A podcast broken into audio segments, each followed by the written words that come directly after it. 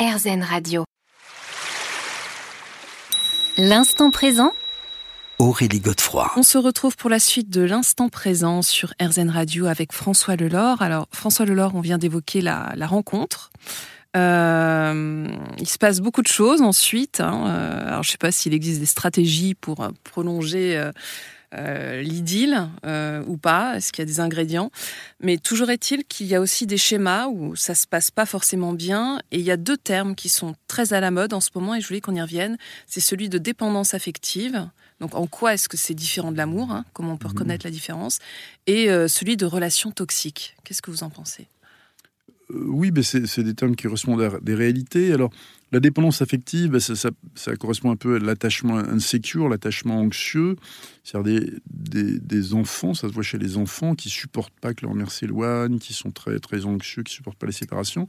Et puis ça se voit aussi chez les adultes qui, dès qu'ils tombent amoureux, vivent dans la hantise d'être quittés et, un peu collent à l'autre, enfin, vivent dans dans une anxiété permanente d'être quittés et qui, d'ailleurs, parfois provoque ce qu'il redoutait, mm. puisque l'autre se sentant étouffé, enfin trop, trop entouré, va, finir aussi par, par avoir un, désamour. Mm. Donc là, c'est la blessure d'abandon qui serait active. Voilà, absolument. Et, alors, tout le monde peut connaître ça hein, dans, un amour un peu passionnel, non partagé. Ben, oui, bien sûr, on, peut souffrir comme un bébé euh, lâché. Euh, par, sa maman. Enfin, là, c'est par l'être aimé, mais c'est le même genre de, souffrance.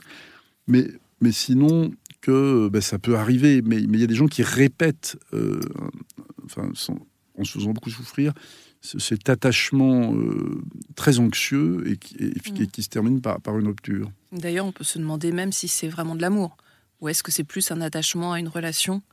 Oui, mais c'est une des formes de l'amour, mais sinon c'est un amour un, petit peu dysfonctionnel, quoi, qui n'est pas adapté. Euh, si, si, c'est une des formes d'amour, mais euh, ou des gens à qui il manque cette espèce d'autonomie, enfin, si vous voulez, mm. qui, ne peuvent se sentir bien que complètement collés à l'autre. Mm. Et qu'est-ce qu'il en est des relations toxiques? Bah, les relations... à, quoi on peut se dire, tiens, là, il y a un truc qui cloche? Alors, les relations toxiques, il y en a beaucoup de sortes. Tolstoy disait que tous les, tous les couples heureux, les mariages heureux se ressemblent, mais en revanche, il y a une manière infinie d'avoir de, des, des, mariages malheureux. Et je dirais les relations toxiques, il y en a beaucoup. Euh, parfois, alors ce qu'on peut voir parfois, c'est des relations toxiques. Dans les deux cas, les gens ont, finalement, ne veulent pas être quittés, mais alors il peut y en avoir un qui, veut effectivement avoir l'autre complètement à sa merci, enfin, ce qu'on appelle parfois l'emprise. Donc il va chercher à le contrôler en, l'isolant, en, en minant son estime de soi, enfin, pour justement en soufflant le chaud et le froid euh, pour justement rendre l'autre complètement dépendant, et l'autre, finalement, dépendant, va vivre dans la peur de se faire quitter, de se faire maltraiter. Et donc, c'est la relation toxique, je veux dire, euh, entre quelqu'un euh, qui finalement aime l'autre soumis, admiratif, dépendant de lui, et puis la personne qui a un attachement anxieux, qui, a l'impression qu'elle ne peut pas s'en tirer toute seule, et que sans cet amour et, et cet être, elle ne peut pas s'en tirer. Euh, voilà, ça c'est une forme de relation toxique. Alors parfois il y a des formes mineures, hein, c'est-à-dire euh, euh, quelqu'un d'un peu dominateur et quelqu'un d'autre en face un peu trop dépendant et soumis. Mais globalement, même si ça correspond pas au modèle actuel qui voudrait que le couple soit égalitaire, les gens peuvent quand même être heureux comme ça. Mmh, mmh. Mais ça devient toxique quand il y a vraiment de la souffrance, oui. oui parce qu'en général, on dit que c'est quand même deux névroses qui s'assemblent. Qui hein. Oui, enfin, oui, absolument, puisque finalement le, le dominateur et tout vit aussi avec la la crainte d'être quitté, et, hmm. enfin, plus ou moins consciente, mais lui, pour lui, le seul moyen de ne pas être quitté, c'est d'asservir. voyez hmm.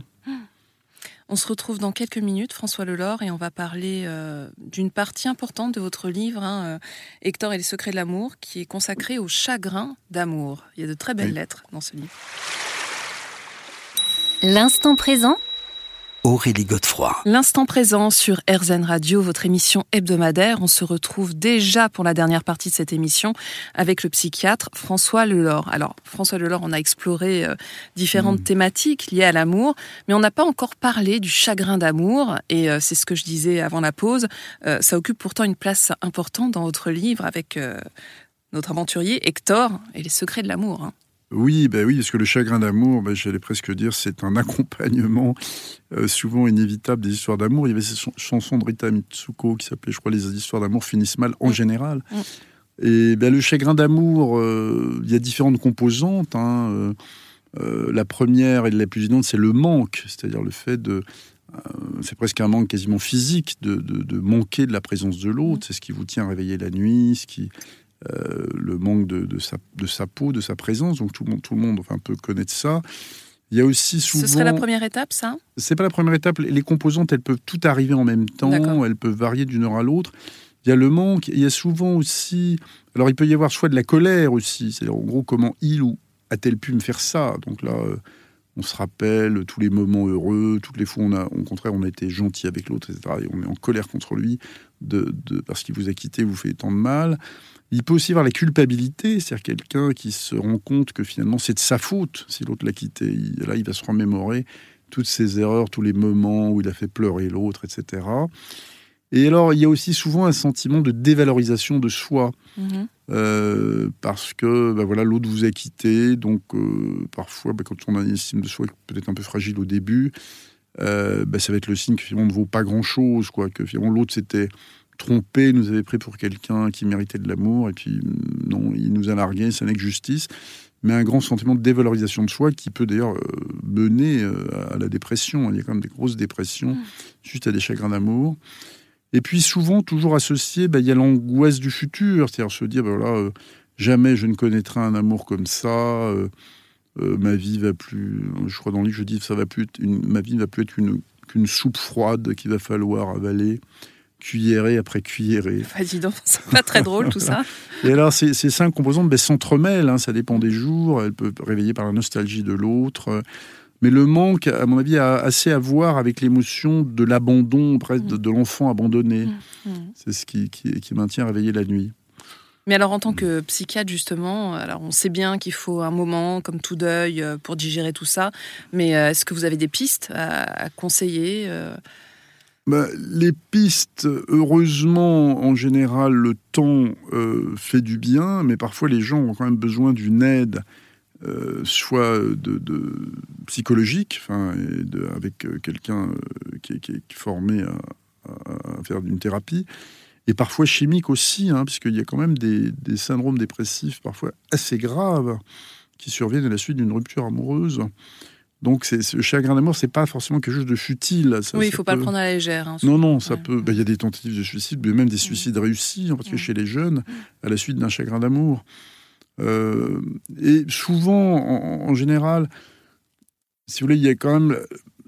Ce qui est quand même souvent important, c'est de réparer un peu son estime de soi dans d'autres succès, c'est-à-dire euh, que ce soit en amitié, au travail. C'est-à-dire qu'en général, les gens qui ont par ailleurs une vie avec suffisamment de motifs d'être satisfaits, de savoir qu'on est content d'eux, euh, résisteront un peu mieux que ceux qui sont déjà euh, qui n'ont pas tellement de preuves. C'est pour ça que chez- quand on est jeune et qu'on on n'a pas encore fait ses preuves, on peut être plus facilement bouleversé Mm. euh, par, un, par un chagrin d'amour. Mhm, mhm. Mais finalement, une des clés pour être heureux en amour, euh, est-ce que c'est pas aussi euh, bah, se suffire un petit peu à soi-même, apprivoiser notre solitude?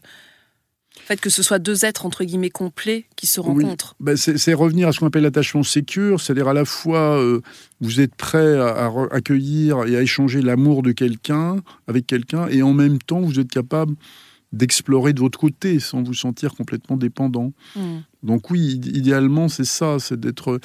euh, il y, a, il y a du- dans le poème de Kipling, Tu seras un homme, mon fils, enfin, qui, est, qui est assez euh, viril, si j'ose dire, comme Ouais. valeur. Il dit bien, si tu peux être amant sans être fou d'amour. Ah oui, c'est bien résumé. Ouais. Eh bien, écoutez, on va se quitter sur euh, cette euh, très belle citation. Merci infiniment, François Lelord, d'avoir été avec nous aujourd'hui. Je rappelle alors le titre de vos deux livres, Hector et les secrets de l'amour. Euh, D'ailleurs, il y en a d'autres hein, qui sont sortis après celui-là. C'est Euh, lequel le dernier? Alors, en France, il y a eu non, il y en a deux. Il y a Hector veut changer de vie, Oui. et il y a aussi euh, Hector, euh, Hector et le temps. Hector à la poursuite du temps qui passe. D'accord, ça c'est Le les- premier étant euh, le voyage d'Hector à la recherche du bonheur, qui est, qui est le plus fameux. et qui avait eu un très très Mm. beau succès. Et je cite également donc l'autre livre sur lequel on s'est basé pour euh, préparer cette émission, La force des émotions, euh, qui est coécrit avec l'ami Christophe André. Merci infiniment. Et tous ces livres sont en poche aujourd'hui. Oui, précisons-le. On se retrouve quant à nous la semaine prochaine à la même heure et bien sûr sur RZN. Je vous rappelle que vous pourrez réécouter cette émission sur rzn.fr. Je vous souhaite une très belle et douce soirée.